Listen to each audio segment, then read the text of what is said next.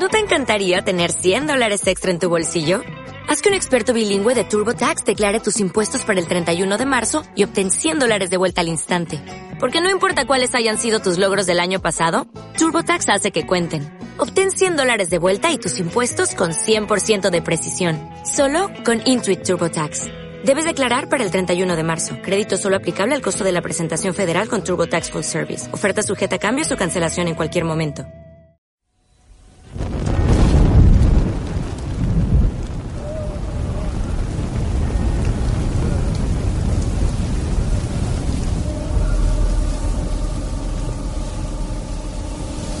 Roja había devastado el país durante largo tiempo. Jamás una peste había sido tan fatal y tan espantosa. La sangre era encarnación y su sello, el rojo y el horror de la sangre. Comenzaba con agudos dolores, un vértigo repentino y luego los poros sangraban y sobrevenía la muerte. Las manchas escarlata en el cuerpo y la cara de la víctima eran el bando de la peste, que la aislaba de toda ayuda y de toda simpatía, y la invasión, progreso y fin de la enfermedad, se cumplía en media hora.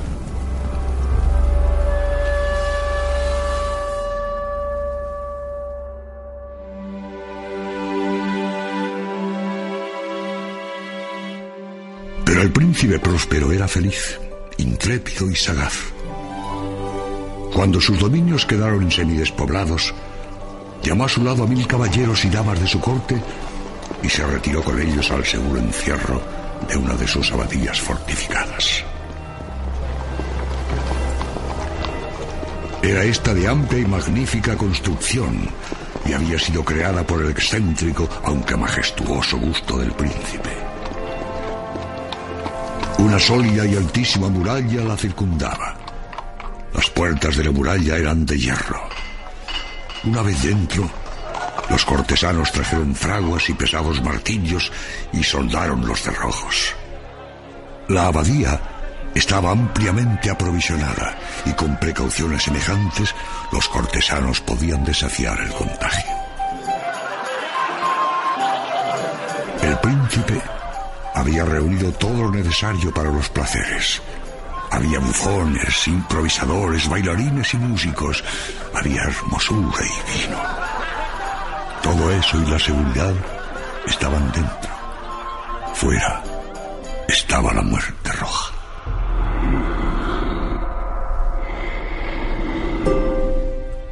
Al cumplirse el quinto o sexto mes de su reclusión, el príncipe próspero ofreció a sus mil amigos un baile de máscaras de la más insólita magnificencia. Permítanme que les describa los siete salones donde se celebraba. Las estancias se hallaban dispuestas con tal irregularidad que la visión no podía abarcar más de una a la vez. Cada veinte o treinta metros había un brusco recodo y en cada uno nacía un nuevo efecto. Derecha e izquierda, en mitad de la pared, una alta y estrecha ventana gótica daba un corredor cerrado que sería el contorno de la serie de salones. Las ventanas tenían vitrales cuya coloración variaba con el tono dominante de la decoración del aposento. Si, por ejemplo, había tapicerías azules, azules eran sus ventanas. La segunda estancia ostentaba tapicerías y ornamentos purpúreos, y aquí los vitrales eran púrpura.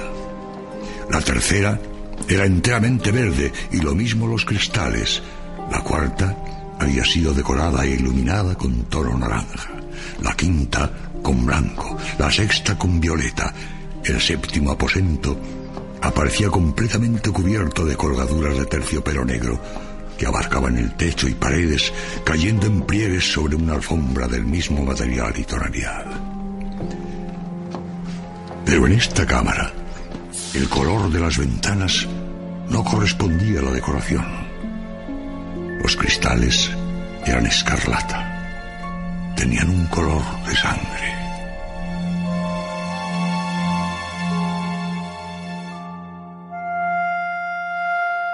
En aquellas siete estancias no había lámparas ni candelabros.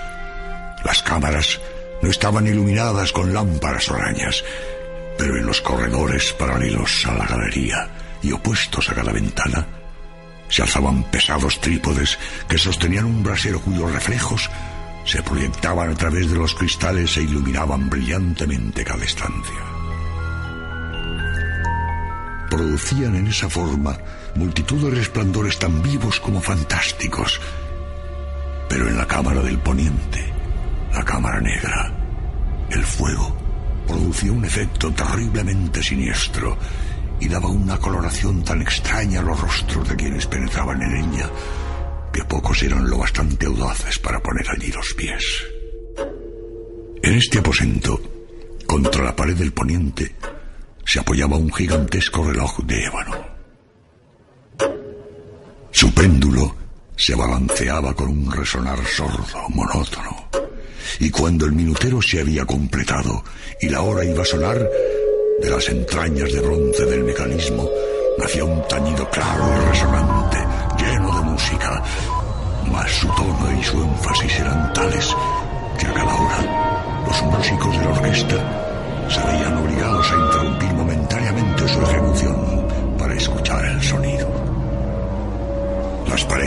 danzantes cesaban por fuerza sus evoluciones, mientras aún resonaban los tañidos del reloj. Era posible observar que los más atolondrados palidecían y los de más edad y reflexión se pasaban la mano por la frente, como si se entregaran a una confusa meditación o a un sueño. Pero apenas los ecos cesaban del todo, livianas risas nacían en la asamblea. Los músicos se miraban entre sí como sonriendo de su insensato nerviosismo, mientras se prometían en voz baja que el siguiente tañido del reloj no provocaría en ellos una emoción semejante. Pese a ello, la fiesta era alegre y magnífica. El príncipe se había encargado personalmente de gran parte de la decoración de las siete salas destinadas a la gran fiesta. Su gusto había guiado la elección de los disfraces. Grotescos eran estos, a no dudarlo. Reinaba en ellos el brillo, el esplendor, lo picante y lo fantasmagórico. Váyanse figuras de arabesco con siluetas y atuendos incongruentes. Váyanse fantasías delirantes como las que aman los locos. En verdad, en aquellas siete cámaras se movía de un lado a otro una multitud de sueños. Y aquellos sueños se contorsionaban en todas partes, cambiando de color al pasar por los aposentos y haciendo que la extraña música de la orquesta pareciera el eco de sus pasos. Continuaba la fiesta en su torbellino hasta el momento en que comenzaron a oírse los tañidos del reloj anunciando la medianoche. Cayó entonces la música, como ya he dicho, y las evoluciones de los que bailaban se interrumpieron y como antes se produjo en todo una sensación angustiosa.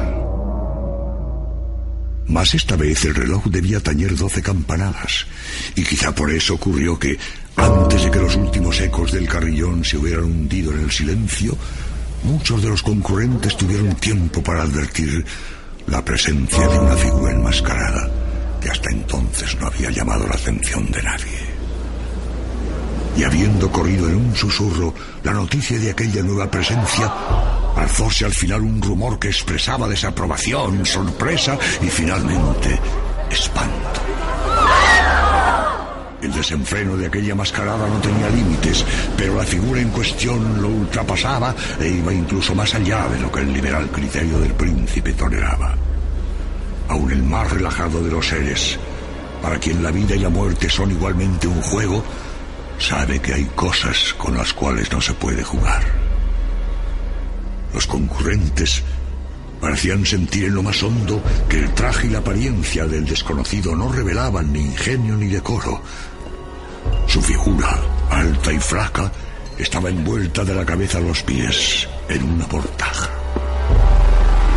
La máscara que ocultaba el rostro se parecía de tal manera al semblante de un cadáver ya rígido el escrutinio más detallado se habría visto en dificultades para descubrir el engaño.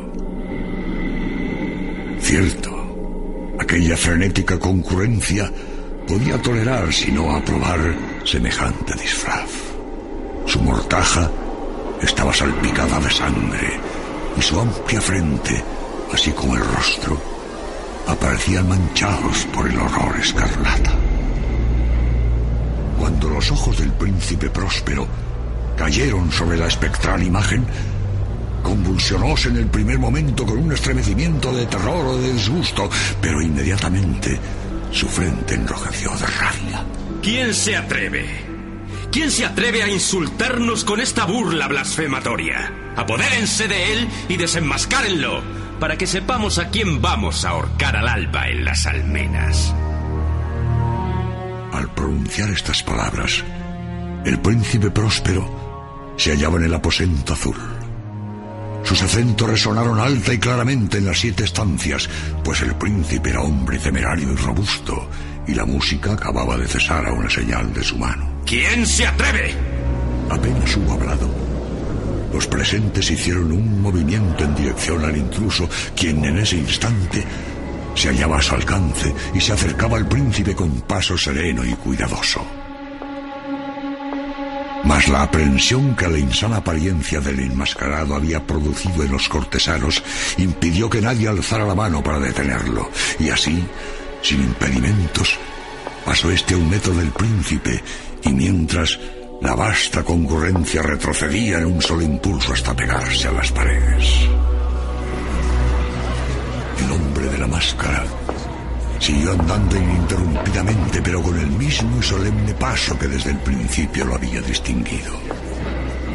Y de la cámara azul pasó a la púrpura, de la púrpura a la verde, de la verde a la anaranjada, de esta a la blanca y de allí a la violeta, antes de que nadie se hubiera decidido a detenerlo. Mas entonces el príncipe próspero, enloquecido por la ira y la vergüenza de su momentánea cobardía, se lanzó a la carrera a través de los seis aposentos sin que nadie lo siguiera por el mortal terror que a todos paralizaba. ¡Miserable! ¡Vais a pagar caro la osadía! ¡Te mataré con mis propias manos! Puñal en mano, acercóse impetuosamente hasta llegar a tres o cuatro pasos de la figura que seguía alejándose cuando ésta, al alcanzar el extremo del aposento de terciopelo, se volvió de golpe y enfrentó a su perseguidor.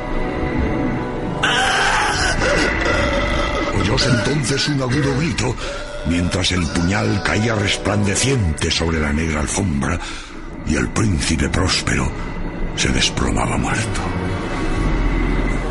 Poseídos por el terrible coraje de la desesperación, una multitud se lanzó al aposento negro, pero al apoderarse del desconocido, cuya alta figura permanecía impasible e inmóvil a la sombra del reloj de ébano, retrocedieron con inexpresable horror al descubrir que el sudario y la máscara cadavérica que con tanta rudeza habían aferrado no contenían ninguna figura tangible. Y así reconocieron la presencia de la muerte roja. Había venido como un ladrón en la noche, y uno por uno cayeron los convidados en las salas de orgía totalmente manchadas de sangre, y cada uno murió en la desesperada actitud de su caída. Y la vida del reloj de ébano se apagó con la del último de aquellos alegres seres, y las llamas de los trípodes expiraron y las tinieblas y la corrupción y la muerte roja lo dominaron todo.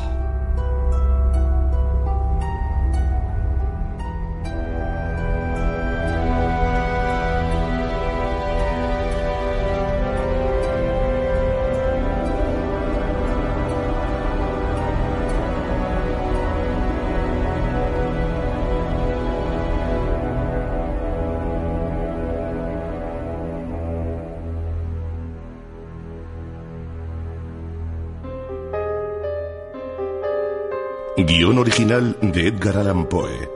Guión adaptado para la radio de Iker Jiménez. Música original Mario González.